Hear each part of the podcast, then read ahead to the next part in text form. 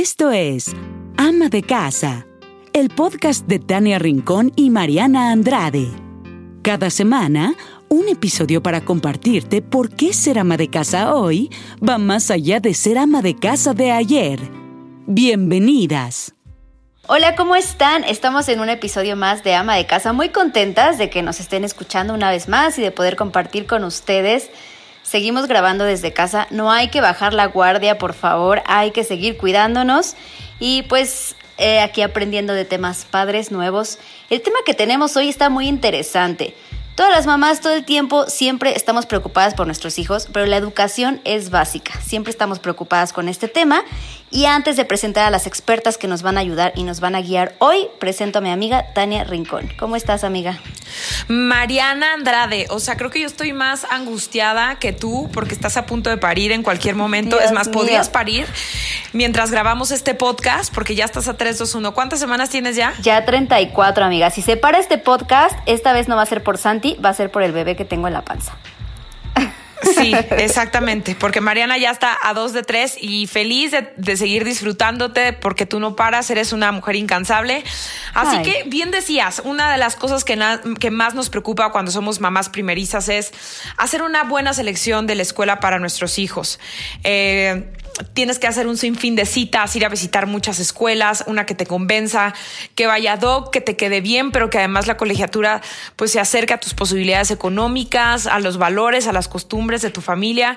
Así que nosotros somos incapaces de poder hablar de ese tema porque cero tenemos conocimiento Total. de causa y por eso invitamos a dos expertas. Quiero empezar presentando a Regina Barbero, que es pedagoga y maestra en dirección del capital humano por la Universidad Panamericana. Además es coach del método de paternidad efectiva y consejera en adicciones. Nos encanta porque es mamá de dos niños. Su pasión es ayudar a las personas y a las familias a ser una mejor versión. Regina, bienvenida. Hola, ¿cómo están? Muchas gracias, gracias por la invitación. Y bueno, Mariana, esperemos que esto no se corte y que llegues a buen término. Estoy respirando. Sí. Sí, sí, por favor. Aparte, Y también quiero darle la bienvenida. Ay, sí, vas, Mariana. Es que les quiero compartir, me encantaría que me vieran, pero tengo la laptop, así la computadora recargada en mi pancita. Siento que voy a extrañar eso de que recargas todo en la panza. Eres una cosa muy tierna, Mariana. Oye, pero si no, sube foto y ya la vemos en redes. Exacto, Para eso darnos voy a una hacer. idea. Los voy a etiquetar. Bueno, y por otro lado también me encanta tenerte aquí, eh, Carla. Gracias por, por acompañarnos. Carla es psicóloga y es consultora vocacional de tiempo completo, colaborando con la universidad, con universidades y colegios más reconocidos de México como la Universidad Panamericana, el ITAM, Ibero, Anáhuac, entre otras. Carla tiene más de nueve años de experiencia asesorando a jóvenes y a familias completas en México, en el extranjero. Tuvo a su cargo el proyecto vocacional Admisiones, Vinculación y en general Relaciones Públicas en uno de los colegios más importantes de México. Es la única asesora vocacional reconocida para el sistema Lighthouse en México y co-creadora del proyecto Intercambio Vocacional de Fundación Pro Universitaria. Y anterior a estos años, eh, ha estado eh, completamente metida en todos estos temas, apoyando a, a chicos y grandes para que tengan más claridad, ¿no? ¿Qué es lo que quieren estudiar? Así que, Carla, bienvenida, gracias por estar aquí. Muchas gracias, Tania. Al contrario, gracias por la invitación. Pues estamos ansiosas de empezar con este tema porque son dudas propias, ¿no, Mariana? Pero también que seguramente muchas mamás y más en la época que estamos se están planteando. Exactamente, yo estoy muy lista para, para exprimirlas, chicas, porque yo de hecho ahorita estoy justo en este dilema. Santi acaba de entrar a la escuela, Santi tiene tres años.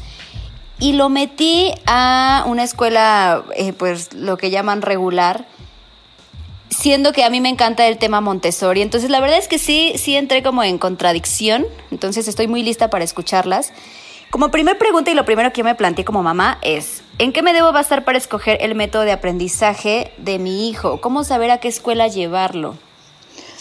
Pues mira, Mariana, si me permites tomar esta pregunta. Toda tuya, mm, Carlita. Justa, justamente en, en todo el tema que hemos venido eh, experimentando Regina y yo a lo largo de estos años, hemos podido ver que, y bueno, y como lo vemos justo en estos momentos con la pandemia, el tema de la familia es el tema principal para poder elegir el método de aprendizaje. Digo, Regina más adelante seguro les va a poder ilustrar en todo este tema de las diferentes corrientes, pero creo que eh, sin duda podemos decir que, lo más importante y en lo que hay que basarse de, de primera instancia es en la familia, en los valores, en, en todo lo que la familia de manera integral representa.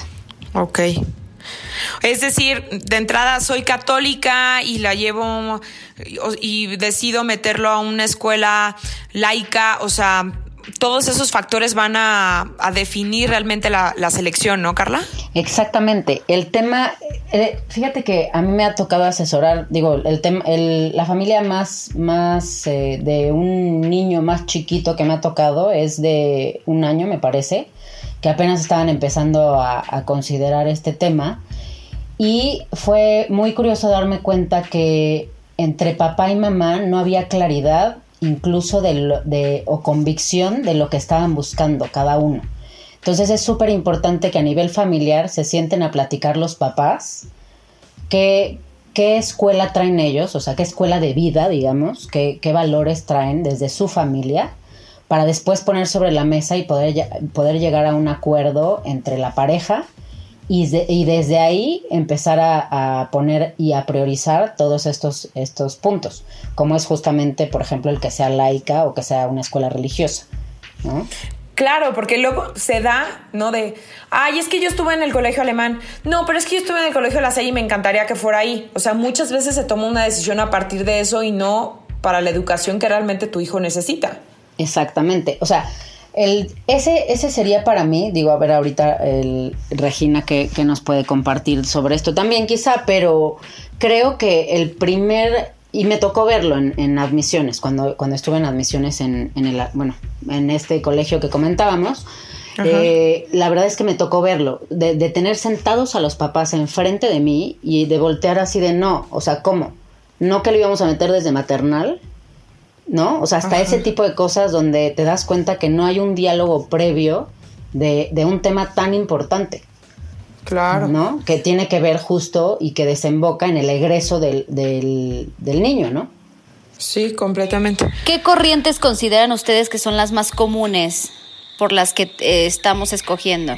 Gracias por la pregunta. Si quieres, esta la respondo yo. La verdad es que lo que dice Carla es vital, tener acuerdos en la familia y muchas veces los papás ni conocemos que hay tanta cosa, ¿no? O sea, de repente nos ponemos a buscar escuela y te sientes hasta abrumado y dices, ¿en qué momento hubo tantas opciones cerca de mi casa? Tantas opciones para lo que yo quiero para mis hijos, ¿no? Si quieres deportes, si quieres idiomas, si quieres experiencias internacionales, si quieres eh, temas religiosos, si quieres lo que tú quieras, hay escuelas para todo. Entonces, yo creo que hay, lo veo como una ventaja, pero también es una desventaja de, que si no sabes, te abrumas y dices, o sea, tengo tantas opciones que voy a acabar donde yo estudié, que es lo que muchas familias dicen y, obviamente quieres lo que conoces, como lo decías, este, Tania, pues sí, te vas al alemán porque eres egresado del alemán o conoces la educación de los lasallistas y prefieres lasallistas, pero aquí lo que, lo que es muy importante es que tengas tú como papá, como mamá, que tengas eh, muy claro qué quieres para tu hijo. O sea, yo creo que todos los papás queremos que nuestros hijos sean felices, por supuesto,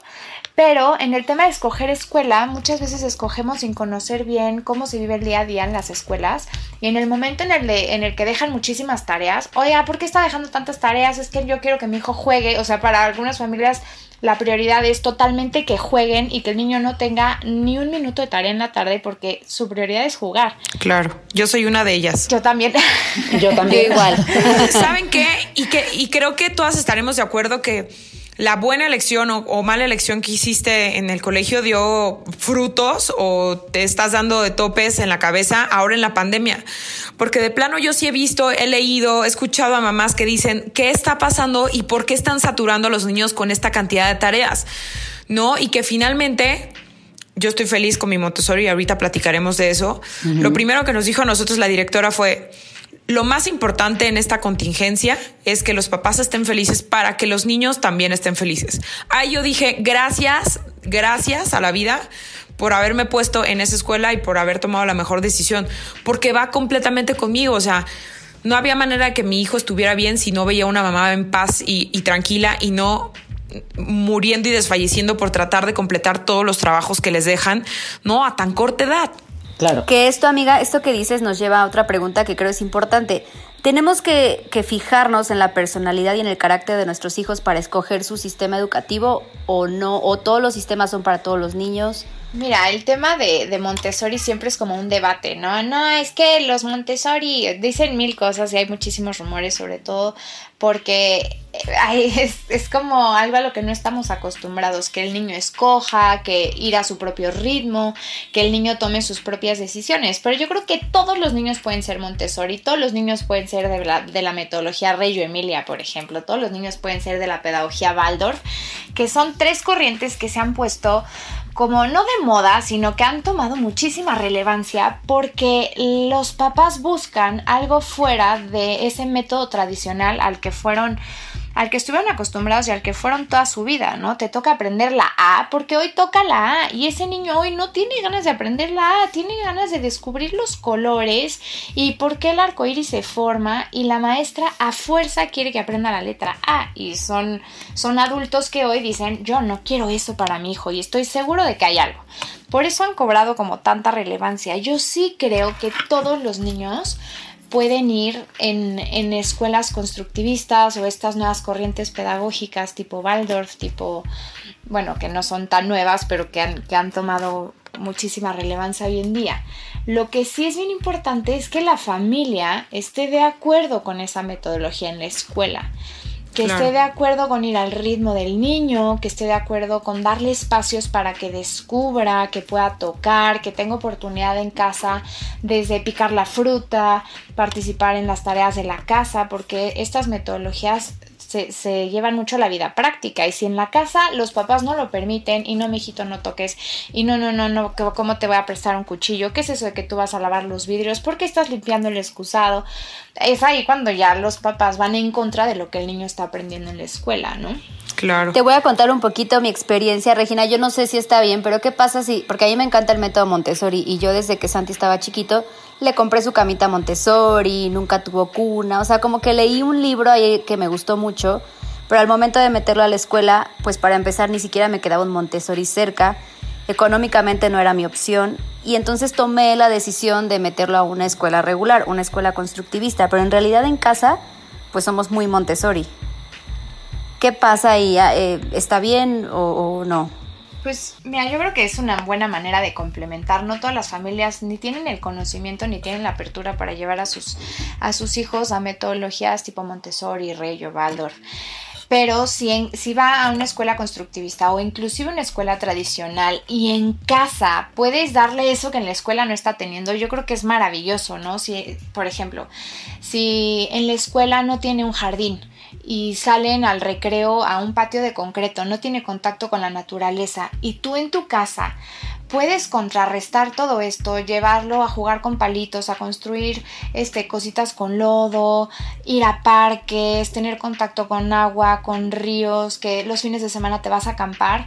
Yo creo que no es tanto el método como tal, porque el, el tiempo que pasan en la escuela es poquito, sino es también tú cómo lo complementas en casa y cómo aprovechas las tardes y los fines de semana para llenar a tu hijo de experiencias que quizá no están teniendo en la escuela. O sea, no, no siempre este, la escuela lo va a abarcar todo, ¿no? Sino también en casa puedes complementar, porque pues sí, quizá te toque una tradicional o tus hijos tengan que ir a una escuela pública y ahí sí no tienes mucha alternativa y en tus tiempos libres puedes ofrecer todas estas experiencias para que tu hijo se enriquezca, ir a su ritmo, descubra, porque además esto promueve la investigación, promueve las ciencias, ¿no? Que el niño esté tocando y viendo y preguntando, yo creo que es increíble.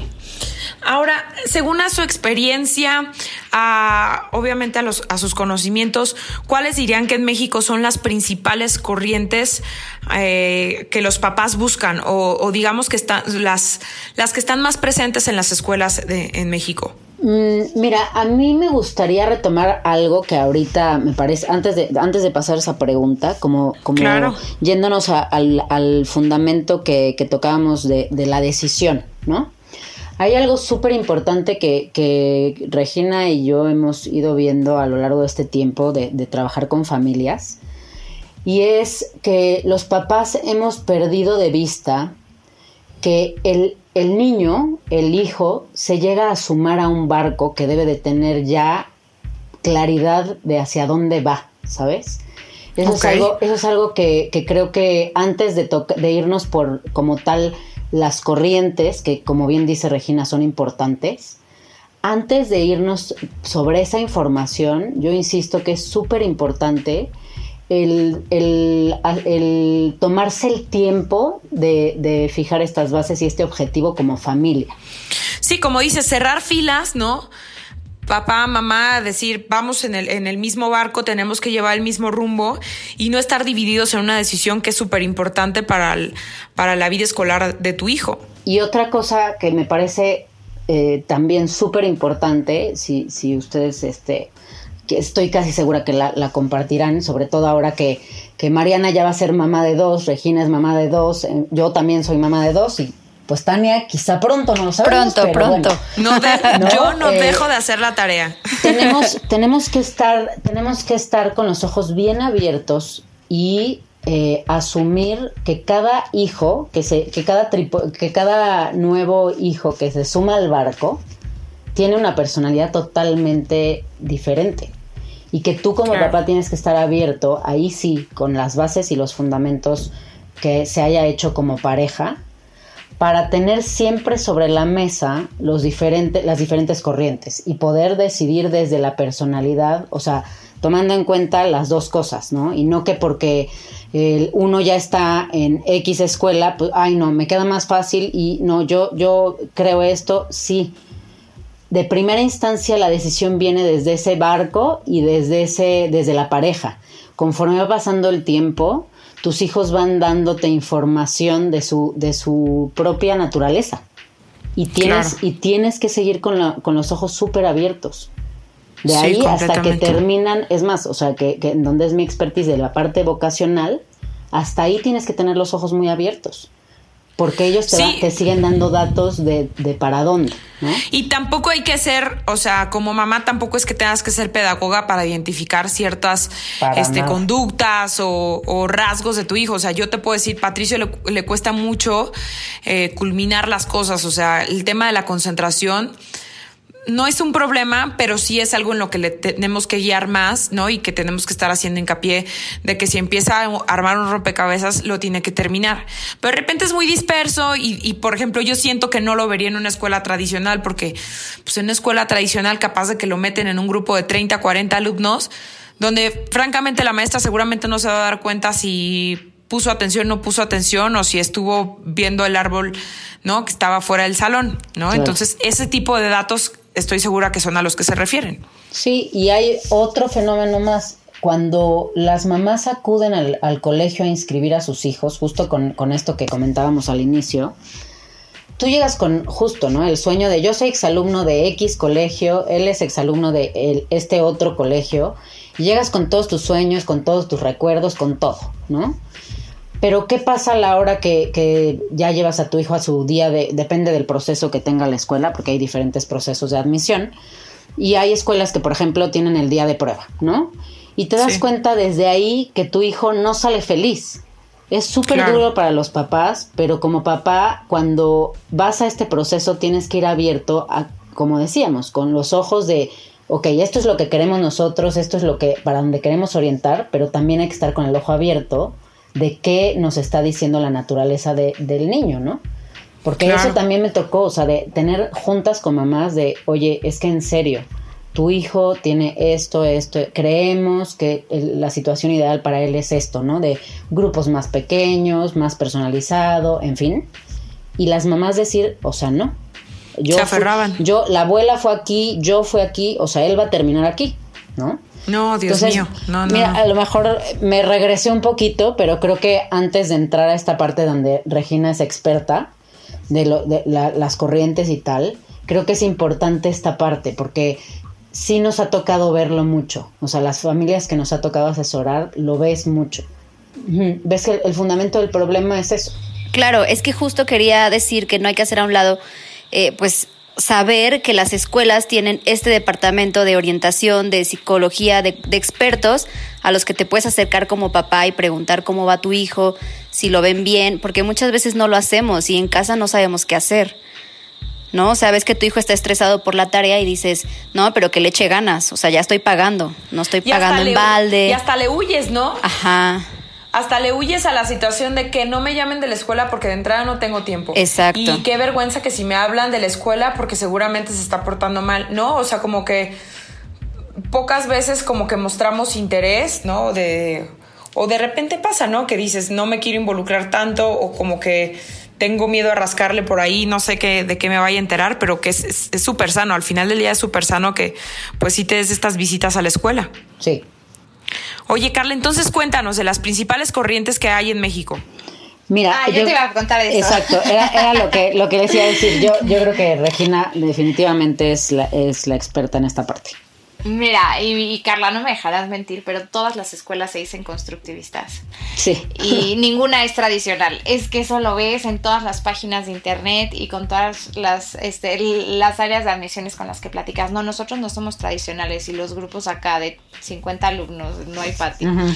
Y, no, somos súper constructivistas y está lleno de cuadernos y no hay ningún material. Entonces, aquí es súper importante que tengan los papás esta oportunidad de entrar a la escuela. O sea, yo creo que un, un síntoma de algo que como, como mamá o como papá a la hora de escoger escuela, que algo no va bien, es que no puedas entrar que no te den chance de observar y que no te den chance de ver. Yo sé, las escuelas no pueden estar siempre puerta abierta y visítanos cuando quieras porque hay que cuidar la privacidad de los alumnos, por supuesto, y los ritmos, lo que tú quieras. Pero que no tengas ese acceso tan fácil como papá o como mamá, si es como, bueno, a ver, quiero ver cómo es el día a día. Yo creo que, que tú te puedas empapar en varias visitas y yo sí les recomiendo a los papás, no solo vayan una vez, vayan, vayan varias veces porque es una decisión que estamos tomando para muchísimos años de la vida de nuestros hijos y que van a impactar en, en su personalidad, en su autoconcepto, en, en su autoestima. Entonces, que, que puedas ir varias veces a la escuela, que puedas observar los materiales, los cuadernos, las tareas, que puedas platicar con otras mamás y de manera objetiva, ¿no? No no nada más como, oye, y les dejan mucha tarea. Bueno, no ve al fondo.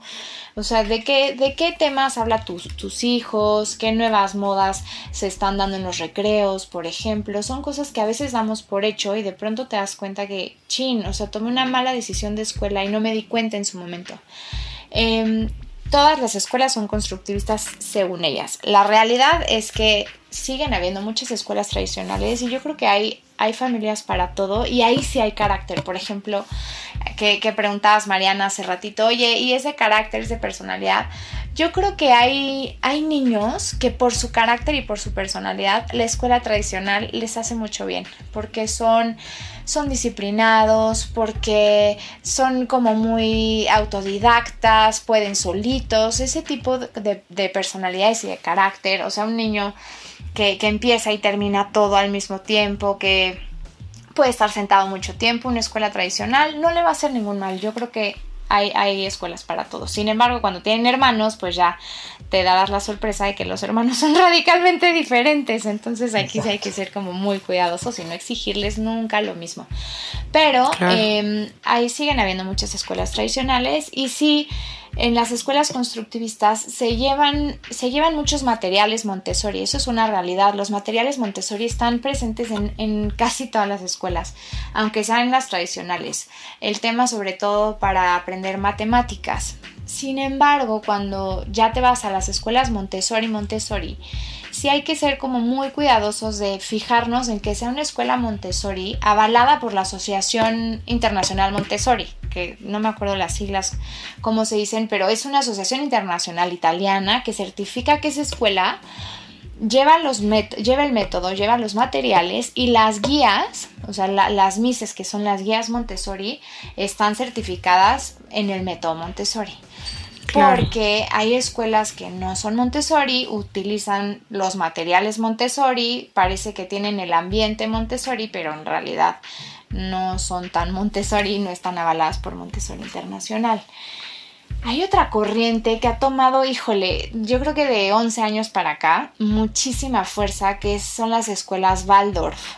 La, pedagogía Waldorf es surgió en la Segunda Guerra Mundial, pero llegó a México hace poco, o sea, hay, hay muy poquitas escuelas Waldorf y yo creo que cada vez hay más pero eh, funcionan por septenios. Hazte de cuenta que tu hijo va eh, siete, o sea, la, primaria, los primeros siete años de vida, hazte de cuenta, de los cero a los siete, es un cachito preescolar primaria. Después el siguiente septenio, de los 8 a los 14, y después el siguiente septenio, de los 14 a los 21. Y ahí es curioso, pero por ejemplo, las mises de primaria va a tener la misma mis desde primero de primaria hasta sexto de primaria. ¡Wow! Sí por, el vínculo. Y a mí eso me pareció muy interesante, la pedagogía Waldorf, porque va a crecer con tu hijo durante esos primeros, o sea, no va a tener esa transición como en, el sistema, pues en el sistema normal, ¿no? Que cambias en la, de, mis, de primero a segundo. Cada ciclo escolar. Ah, exactamente. En la pedagogía Waldorf no. Funciona por septenios. Y entonces, a veces a veces, no siempre, las cambian cada tres años, pero la MIS le puede dar toda la continuidad a tu hijo, que eso a mí me parece maravilloso. Si está con matemáticas, y no es que tenga que en segundo de primaria saber multiplicar, sino va a su ritmo. O sea, qué aprendizajes esperados se, necesitarían.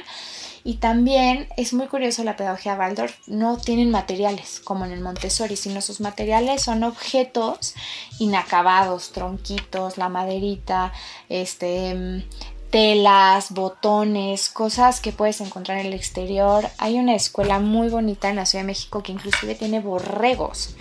Y entonces ese vamos a enseñarle al niño, o sea, no, no es te voy a enseñar a, comer, sino te voy a enseñar a que tú puedas eh, alimentarte por ti solo. Entonces te voy a enseñar a sembrar, de ahí te voy a enseñar a cosechar, de ahí te voy a enseñar a esta cosecha convertirla en un panque.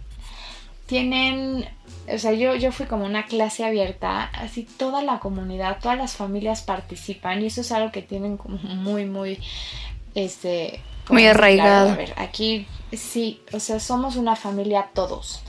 Y, los papás llevaban el lunch y todos recogimos. O sea, es, otra cultura. Yo me sentía, dije, esto es un paraíso donde estoy, ¿no?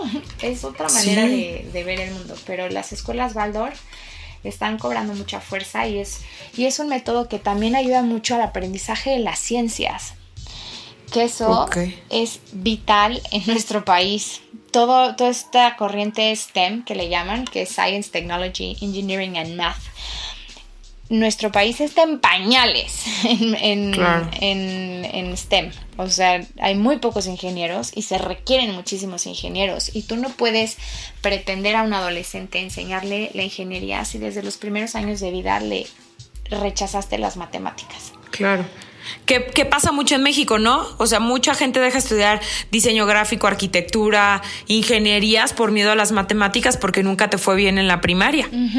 exacto, porque el método tradicional. Yo soy una de esas. ¿Qué te puedo yo decir? te, puedo, te puedo decir que de 10 jóvenes que llegan a procesos vocacionales, 9 me dicen no quiero matemáticas. Y es súper triste darnos cuenta que finalmente nuestros jóvenes, nuestros hijos, no estén decidiendo desde la libertad, porque no tienen la libertad ni la confianza del manejo de toda esta parte de ciencias, de matemáticas y toda esta parte. Porque no se les dieron las herramientas necesarias. Exactamente. Pero qué gran dato. Entonces dices que de 10 chavos que llegan, 9 dicen que no quieren tener nada que ver con las matemáticas. Exactamente o sea, estamos hablando ya de un nivel licenciatura, o sea, que están a punto de ingresar a licenciatura y que por haber tenido una mala experiencia con las matemáticas en otras instancias, pues ya no le vas a dar la oportunidad jamás. Ahora, ha habido una, y eso nos ha tocado compartirlo a Regina y a mí, que, que más o menos llevamos pues trabajando cosas juntas desde hace nueve años más o menos. Y hubo un boom muy fuerte, más o menos en ese tiempo, donde las universidades empezaron a hacer una, una concientización de, de, todo el tema de ingenierías, ¿no? desde la parte de, darle un, una mayor, eh, un mayor punch a la parte de ingenierías y ya empieza a darle a dar la vuelta, o sea, ya empieza a estos nueve jóvenes que dicen no matemáticas, ya algunos ya no son radicales, ¿no? Porque antes era no, absolutamente no, por favor, y casi casi de sí, me encantaría decirte que no hay problema, pero eso no existe, ¿no? Ahora sí te puedes encontrar algunos que ya, ok, a ver, cuéntame, y se abren. Pero antes era pánico. O sea, bueno, a mí me tocó desde el principio en, el colegio que colaboré y ahora lo, lo sigo viendo fuera. ¿no? Pero están haciendo un esfuerzo fuerte al respecto que ya empieza a, dar, a, ver frutos. Yo lo vi mucho en mi generación eso, ¿eh? De, pues de los que éramos, la mayoría nos fuimos a, área 4. O sea, todos, todos creativos, sí, o sea, nada lógica, matemática, no, nada. O sea, todos estábamos comunicación, este, esta parte de humanidades, psicología, o sea, no tanto la lógica matemática. Digo, cuando yo salí de la escuela, ¿verdad? Cuando iba a entrar a la universidad. Ay, Mariana, eso fue ayer. O sea, tampoco estamos tan estaba en la prepa. Oigan, no se metan en ese tema porque me van a meter en problemas porque yo sí estoy más grande. Pero yo creo que ahorita de lo que, de lo que comentaba, comentabas, Regina, hay un, hay algo que sin duda es importante que puedan, que puedan escuchar sus mamás y es esta parte donde sí está súper padre varias de las corrientes que, se están empezando a ver que tienen auge en las escuelas. Pero ¿qué pasa cuando a la mamá le dices, eh, la próxima semana tienes que venir a ayudarle a tu hijo a regar el huerto? En dos semanas tienes que venir a la junta para explicarte cómo plantar en tu casa. por poner un ejemplo, ¿eh? entonces ya no te empieza a hacer tanta gracia. O sea, estos estas nuevas corrientes y cualquier corriente tiene una parte de, o debería de tener una parte donde se compromete la familia, ¿no? Entonces también eso es otro, regresando al, fundamento de la decisión, desde la familia decir, oye, ¿qué tanto quiero o puedo? Porque a veces también las mamás que, trabajamos, las mamás que, que estamos en el campo laboral, pues somos muy criticadas, ¿no? O sea, o, éramos muy criticadas, ¿no? A mí cuando mis hijos entraron este, al colegio, pues me tocó mucho ver eso, ¿no? Donde había las mamás que decían, es que yo nunca puedo estar, o sea, y, qué triste porque mi hija pues llora o, o, tiene que venir la abuelita y entonces es, oye, ¿por qué siempre viene tu abuelita y no viene tu mamá?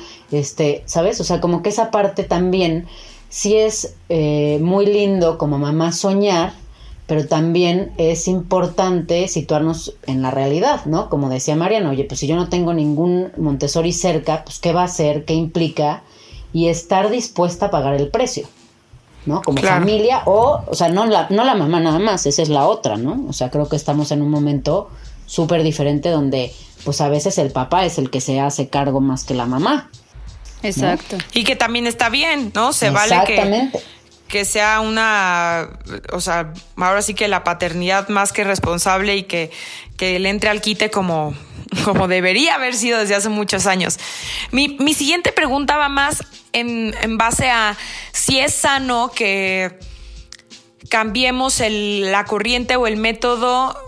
Si en kinder estuvo en Montessori, la primaria lo metía tradicional y después preparatoria se me ocurre constructivista ¿Es válido? ¿No es válido? ¿Qué tan recomendable es? Si quieres, esta, te contesto yo. ¿Es válido? ¿Es recomendable cambiarlo de método? Mira, aquí también tiene que ver mucho con, con el carácter de tu hijo y qué tan fácil se adapta a los cambios. Si tú lo tienes en una escuela tradicional y de ahí lo quieres pasar a una escuela constructivista, a una escuela Montessori, a un Reyo Emilia, yo creo que le va a costar mucho trabajo. O sea, el, cambiarlo si está acostumbrado a, que las cosas son así y de pronto explora y ahora tú puedes ir y tomar tus materiales, eh, le va a costar un poco de trabajo, pero se va a adaptar. Ahora, de Kinder Montessori a una primaria constructivista también es una etapa de transición muy fácil para los niños, ¿no? O sea, de Kinder a primaria la verdad es que se adaptan bien rápido. Si lo pasas de tradicional a Montessori, de Montessori a tradicional, de constructivista a Reyo Emilia, se adapta rápido. El tema es de primaria a secundaria. Ahí sí, si no tiene los hábitos bien forjados y sea cual sea el sistema que tú lo cambies a tradicional o a Montessori, si, no tiene los hábitos bien forjados, le va a costar muchísimo trabajo.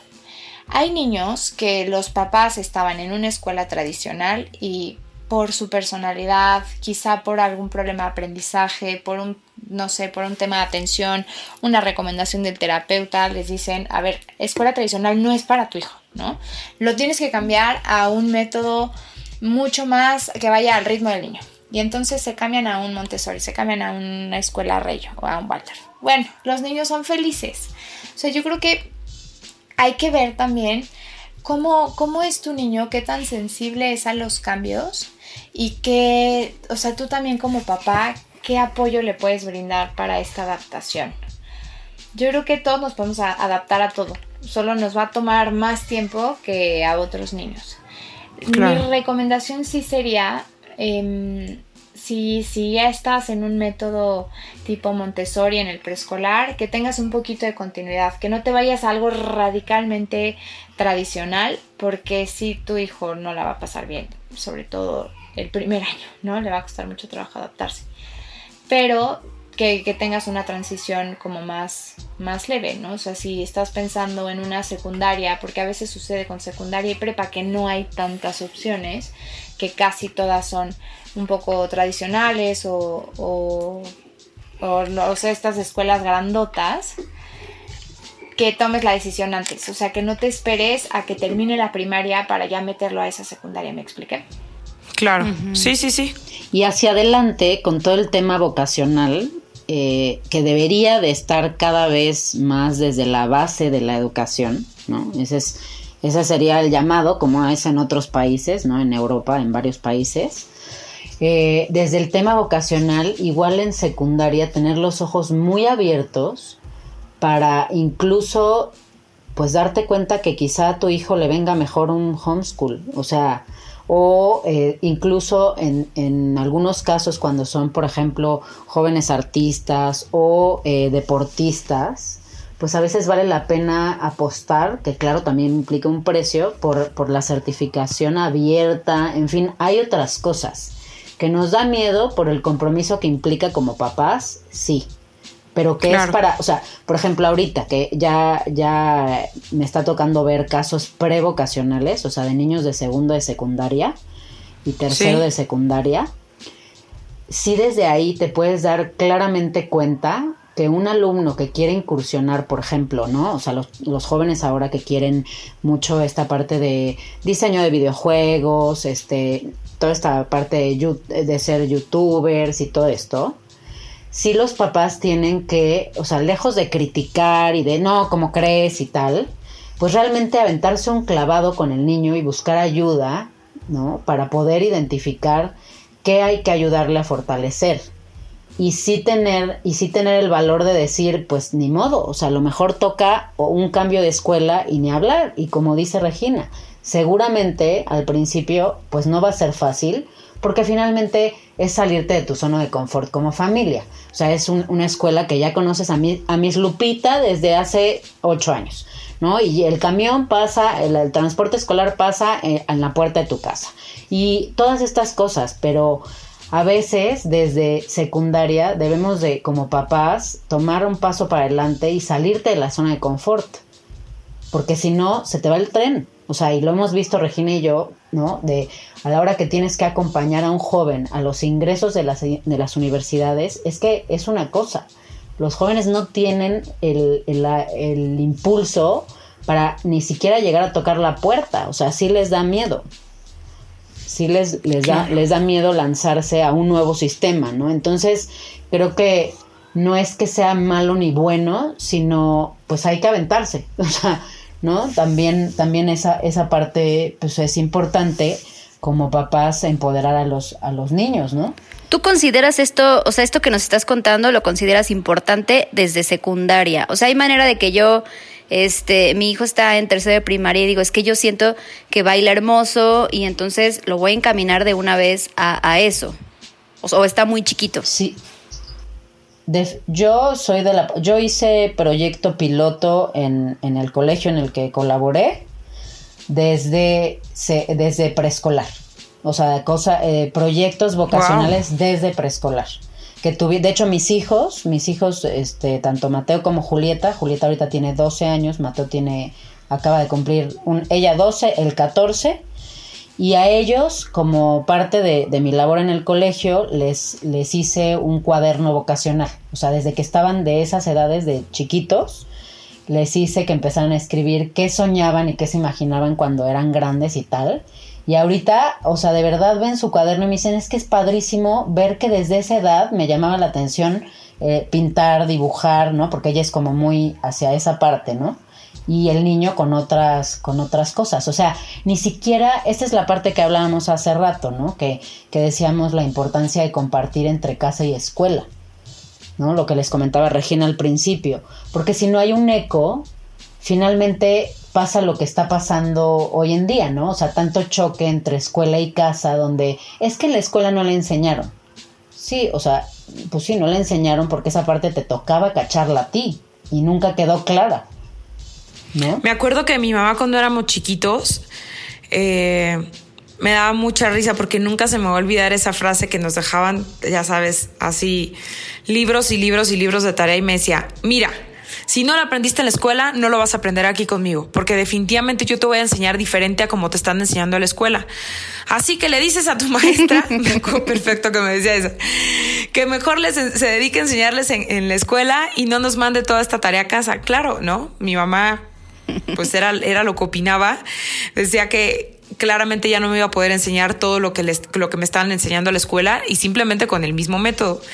Pero toda esta plática de verdad me ha dejado como pensando y reflexionando que a veces como papás queremos cumplir los sueños o, sueños frustrados que tenemos a través de nuestros hijos y que se nos olvida que son individuos, uno, que dos, que necesitan ser felices haciendo lo que ellos quieran. Y tres, que los estamos preparando para que un día sean independientes y no necesiten de mamá y papá. Y que por eso es tan importante la observación para que veamos qué escuela les viene bien. Sí, totalmente, totalmente, Tania, coincido contigo. Y aquí es, es justo enfocarte y buscar opciones de escuelas que, que desarrollen estas competencias del futuro, que enseñen a tu hijo a pensar, a resolver problemas, habilidades de comunicación, de inteligencia emocional, que tengan programas de prevención de adicciones, de prevención del bullying, que tengan o sea, reglamentos de convivencia sana, que son cuestiones mucho más trascendentes en la vida que saberte las capitales y que saber hacer este miles y miles y millones de planas, ¿no? Sino son cuestiones mucho más socioemocionales que por supuesto se aprenden en casa, pero que se refuerzan en la escuela y que hay escuelas con programas increíbles para desarrollar estas habilidades que son las habilidades del futuro, ¿no? Entonces también tienes que estar de acuerdo con lo que está aprendiendo tu hijo, si no va a ser un batallar como te pasaba con tu mamá, ¿no? Yo no voy a hacer las tareas de la Miss. Claro. Oye, con todo esto que dices, yo hace poco me metí a investigar sobre el homeschool porque pues hoy día y la cuarentena y me da miedo mandar a Santi a la escuela, ¿no? Estamos yo creo que muchas mamás en ese tema. Creo que el homeschool es un tema que podemos tratar en todo un episodio porque tiene muchísimas cosas detrás, ¿no? Pero a mí me da mucho miedo porque la parte de las habilidades sociales, que como dicen ahorita es algo que trasciende muchísimo, que es súper importante, sobre todo en la etapa del kinder, ¿no? Los primeros seis años. A mí me da muchísimo miedo hacer el homeschool y que Santi no tenga estas habilidades que sé que cuando esté más grande le vas, pues según mi teoría, le van a hacer falta. Es que es un tema, ¿no? El tema del homeschool es, es un tema increíble. o sea, digo, yo me pongo a enseñarle las sumas y todo, pero ¿y, y luego? ¿Y la, la, habilidad social dónde queda? Necesita jugar con niños de su edad, ¿no? Ya jugó contigo a los superhéroes media hora, pero, pero ya, ¿no? Sí, se aburren de la mamá. O sea, Santi ya me dice como, quiero jugar solo, por favor vete para allá. Y yo, claro que sí, mi hijo, ya es mi momento. Yo me pongo a hacer ejercicio. Ahora, yo, yo te, te si, si me permites, Mariana, te puedo contar en el sistema que hace Soro, que es el, el sistema Lighthouse, que es, una escuela, eh, pues básicamente quienes llevan este sistema aquí en México son eh, alumnos de cristianos. Y este sistema es de Estados Unidos. De verdad es sorprendente las o sea, lo que compensa en la parte social la, el gran autoconocimiento que tiene un joven que ha tenido la experiencia de tener eh, escuela en casa. O sea, sí se logran grandes cosas mientras tú logres compensar o completar el perfil de tu hijo de otras maneras. O sea, a lo mejor, o sea, compensar te refieres a que sí hace homeschool, pero en la tarde lo mandas a un grupo de natación o a un grupo de básquetbol, de fútbol. ¿Puede ser ese tipo de, actividades? Exacto. Hay eh, células, bueno, hay escuelas de, de mamás que, que, tienen este sistema de homeschool que lo que hacen es eh, organizar, por ejemplo, eh, dos veces a la semana eh, toda de la parte deportiva, ¿no? Y se van a, no sé, a X lugar, ¿no? Hacer cierto deporte, experimentar, a conocer, a lo que sea.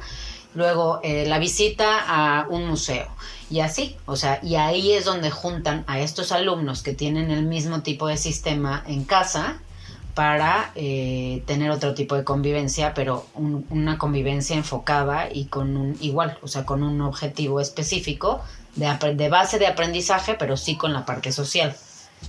Pero todas estas nuevas corrientes de las que les estamos platicando o nuevas opciones, el meollo del asunto para mí, que es lo que yo veía que no funcionaba o veo que no funciona, es el, o sea, es que a veces no, no como familia no medimos el impacto, o sea, no sabemos necesariamente el precio que implica y entonces ahí es donde ahora sí que el futuro los alcanza, ¿no? O sea, de repente es, híjole, ¿no? Por, ejemplo, con la universidad. Mi hija quería ir a la Ibero, pero chin, o sea, yo vivo en la salida Cuernavaca, ¿no? O, no sé, en Xochimilco, o en... Entonces ahí es donde empiezan, no es tanto como tal la corriente, sino lo que implica de manera integral como familia.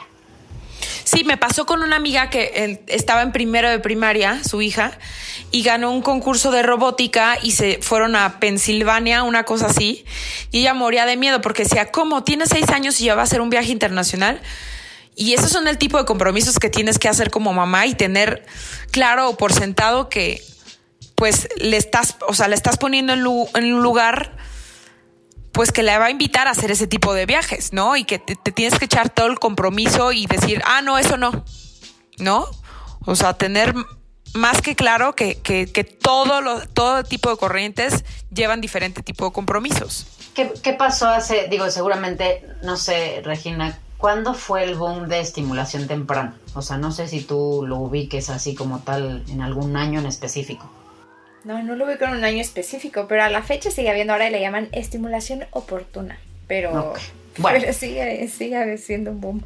Cuando yo estaba embarazada me tocó compartir con varias de las mamás que ahora, que después me encontré en el colegio de los niños, ¿no? En estimulación temprana desde que estaban en el vientre, ¿no? Los, los, nuestros chiquitos. Y claro, luego muchos de esos niños estaban prediagnosticados con TDA o lo que quieras y entonces ¿Qué pasa? ¿No? Tú le das esas herramientas a tu hijo Montessori o del tipo de corriente que tú quieras.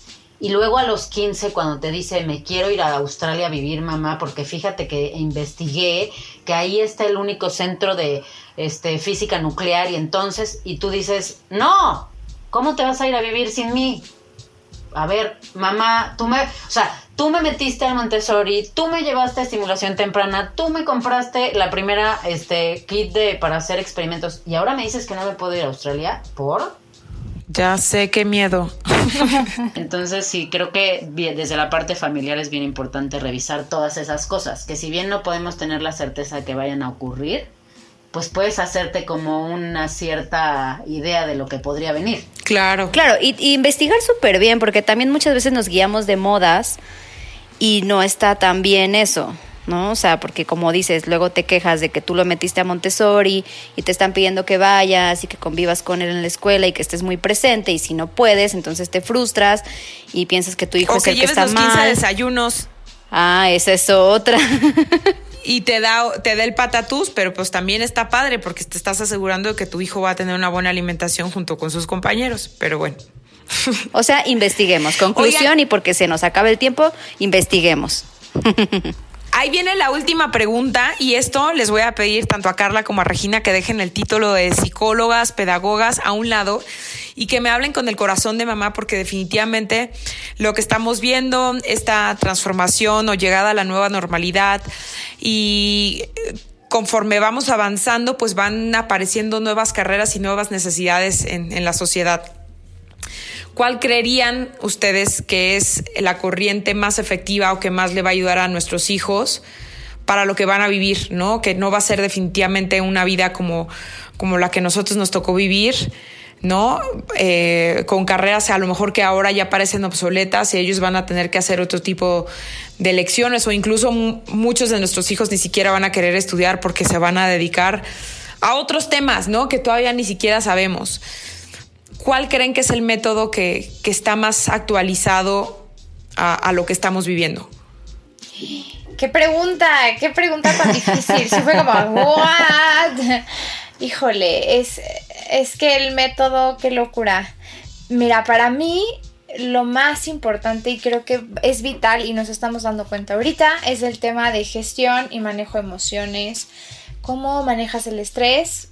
O sea, buscar desarrollar eso en tus hijos, con la escuela y en casa, manejar el estrés, inteligencia emocional, asertividad y el tema de la tecnología. O sea, yo creo que esta pandemia nos ha hecho que todos los negocios que tenían planeado dentro de cinco años hacer ya todo digital, en tres semanas, en un mes, en dos meses, se, brincó una brecha digital que ya tuvimos que haber brincado hace mucho tiempo, al menos en nuestro país. Entonces también el tema de la tecnología creo que es algo vital, vital, vital. Y aquí yo creo que como papás no hay que tenerle miedo, porque luego nos les damos la vuelta cuando estamos en temas de Montessori y demás, de no, tecnología no, porque que mi hijo no esté en la computadora, pero no es eso, es, son los lenguajes de programación. O sea, en Estados Unidos, en la India hay niños de 14 años que saben lenguajes de programación y en nuestro país se, se aprende muchas veces hasta la universidad. Entonces, de la tecnología yo creo que no hay que tenerle miedo, es algo que, esta pandemia nos ha, nos ha enfrentado y no es que esté jugando en el iPad, sino aprender justo lenguaje, programación y temas de, innovación y de creatividad, yo creo. Yo sin duda coincido con, Regina, pero yo diría sobre todas las cosas dos, dos puntos súper importantes. Una, una institución que sepa hacer comunidad porque como bien decías hace rato, Tania, el sentir que no estamos solos es súper importante. O sea, el tema de decir, formo parte de y sé que tengo una red de apoyo donde todas estas semillitas de las que está, hemos ido platicando y todo este tema de eh, habilidades suaves que ahora se hablan tanto y competencias y eh, en fin, puedan crecer. O sea, buscar una institución que sea el terreno adecuado para que esas semillas se den. Porque tú puedes, tú puedes escoger aparentemente bien un colegio, ¿no? Y que tengas, como decíamos hace rato, o como decía Regina, o sea, puedes tener francés, inglés, alemán, lo que quieras, y además otras 80 clases de ajedrez este, y todo pero si no tienes un ecosistema adecuado, una tierra adecuada donde esas semillas eh, crezcan, no te sirve de nada. Entonces ese sería uno de los consejos que yo les daría. O sea, más allá de hablar un sistema como tal, yo hablaría de esto, ¿no? De buscar una institución que sea realmente una comunidad educativa coherente, ¿no? Eh, la segunda, bueno, y, un consejo que les quería dar hace rato y, me gustaría así dejárselos es, si ustedes quieren conocer de fondo una escuela, creo que ver el producto terminado es el mejor, es lo mejor que pueden hacer. Platicar y buscar a ese sobrino que tienes que salió hace X año de esa escuela que, que quieres, este, que ahora tú estás considerando para tu hijo, me parece algo muy adecuado por hacer. ¿no? O sea, hablar con algún egresado es el producto terminado de la escuela y eso que te están prometiendo el día uno cuando vas a la, a la junta de admisiones, se tiene que ver reflejado. Es más, yo les decía a, las mamás que me, me, tocaba recibir, ¿no? Este, ven un día a la salida y quédate del otro lado de la, de la calle observando a nuestros egresados, o sea, nuestros niños de prepa. Con quién se van, cómo se van, cómo se llevan. Exacto. Ese es uno de los consejos que yo les daría de oro, porque claro, cuando llegan a hacer admisiones, pues tú estás pensando en que los jueguitos se vean bonitos y pintados del color y que, ¿no? Todas estas y que cosas. Esté limpio. Y que esté limpio y todo, pero si quieres ver realmente, no hay más que ver un egresado del colegio que estés considerando. Esa sería, la, o sea, muy de la mano con el consejo de la comunidad. Y la segunda, sin duda, para mí, es la parte espiritual. ¿ok? Eh, como yo les digo a muchas de las mamás, si no se han puesto como familia, bueno, a las mamás, a los papás, cuando me toca asesorarlos en, el tema vocacional, es si no se han puesto a hablar de este tema como familia, siempre es un buen momento. O sea, antes de que, como, como pasó, ¿no? O sea, antes de que vuelva a temblar y estés pensando que a lo mejor no vas a volver a ver a tu papá, no vas a volver a ver a tu mamá. Y creo que en este, tiempo en este tiempo especialmente, donde todo mundo tenemos miedo de que cualquiera de nosotros podemos enfermarnos en cualquier momento, creo que el tema espiritual, sin duda, desde donde lo quieran abordar, es necesario. Es, o sea, no estamos hablando de religión. Cierto. Sí, no, no, no. Estamos hablando de todos tenemos miedo, o sea, todos tenemos en común, nos vamos a morir. ¿No? Entonces, dejar el tema espiritual abandonado tendría que tener un justificante para que entonces se aborde en otro espacio.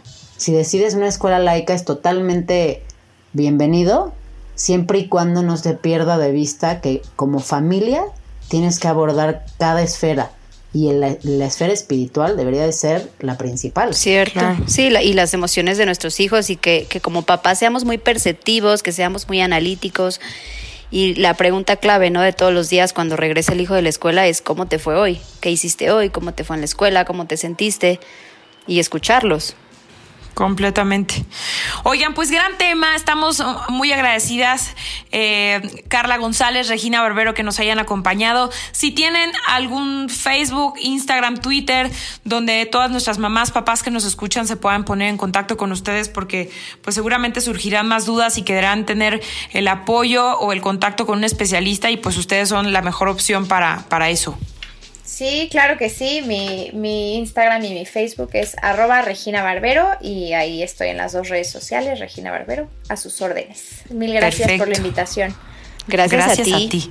Y, yo, y yo un poquito más eh, en la misma línea que me he manejado, yo con todo gusto les puedo dejar mi celular.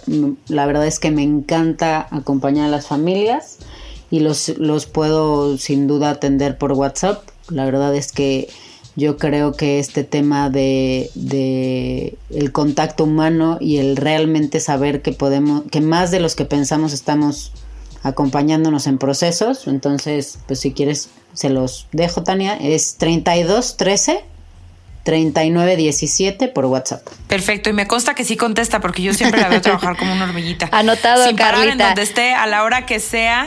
La verdad es que sí, Carlita es una hormiguita y le apasiona sobre todo muchísimo lo que hace. Así que gracias, chicas. Las vamos a volver a invitar para que hablemos ya de temas más específicos de las, de las escuelas y que estén muy bien ustedes y por supuesto también sus familias. Mariana, bye. Muchísimas, muchísimas gracias. Muchísimas gracias por acompañarnos. La verdad es que fue muy funcional. Yo estaré ya muy lista, ya anoté el WhatsApp porque ya estoy yo en ese proceso, así que les estaré escribiendo. Gracias por todo lo que nos dejaron en este episodio y gracias por escucharnos a todo el público que está con nosotras en Ama de Casa. Muy contentas de traerles nuevos temas. No duden en suscribirse, ya saben que en cualquier plataforma de podcast ahí vamos a estar y cada lunes les llega episodio nuevo. Síganos en Instagram, arroba ama de casa MX. Bye. Bye. Gracias por escuchar un episodio más de Ama de Casa, el podcast para mujeres que son o serán amas de casa de hoy. Por favor, comparte, suscríbete y recomiéndalo. Nos escuchamos la próxima semana.